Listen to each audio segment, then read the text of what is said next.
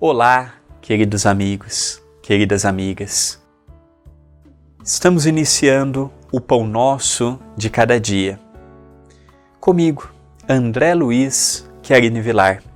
Separei uma frase de Isaac Newton, que viveu entre 1643 a 1727. Foi um físico, astrônomo e matemático inglês. Seus trabalhos sobre a formação das três leis do movimento levou à lei da gravitação universal. A composição da luz branca conduziram à moderna física ótica. Na matemática, ele lançou os fundamentos do cálculo infinitesimal. Ele tem uma frase que nos diz: Construímos muros demais e pontes de menos.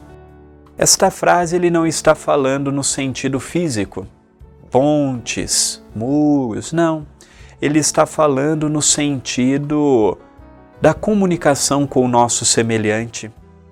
Nunca foi tão importante o diálogo, compreensão, o entendimento, a diplomacia. Nunca foi tão importante compreensão nesses momentos em que passamos. E hoje nós vemos os lares deteriorados pela falta de diálogo. Nós vemos a sociedade apenas com seu individualismo. Nós vemos as religiões sempre preocupadas, na maioria das vezes, com o número de adeptos e não com a qualidade de vida dos seus adeptos no sentido da espiritualidade. E nesse contexto, eu me recordo que certo sábado eu estava no Núcleo Assistencial Espírita Cristão Chico Xavier, que é um departamento do CEPAC, como a TV A Caminho da Luz também o é. E nesta distribuição de refeições, eu estava naquele dia entregando a comida para as famílias que se dirigiam até o centro. Chegou uma criança de aproximadamente oito anos de idade, com aquela meninice característica de uma criança, com a espontaneidade de uma criança, com a alegria de uma criança. Chegou para mim, conhecia-me pelo nome e chamou André.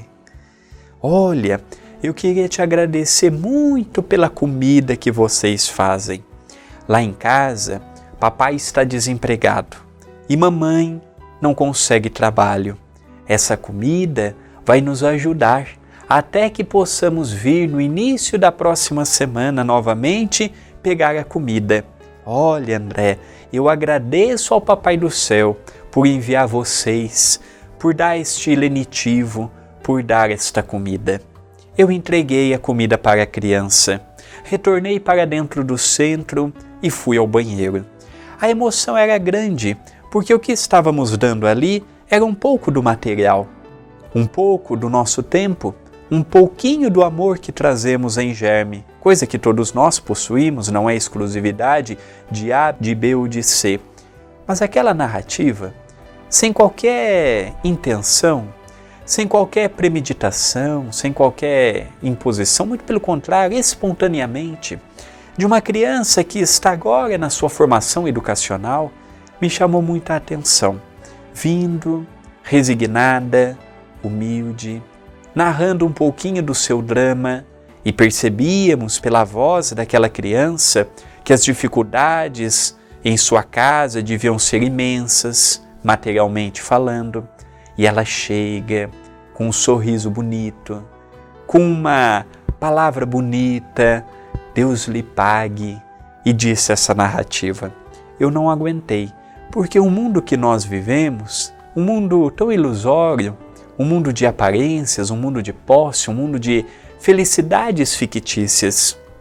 E quando eu vi aquela criança com aquele olhar caridoso, piedoso e ao mesmo tempo de contentamento e de gratidão, foi um bálsamo para que eu compreendesse que tudo o que nós fazemos ao nosso próximo volta a nós mesmos. E esta frase de Isaac Newton, a qual parafrasearei novamente, construímos muros demais e pontes de menos. Julgamos muito.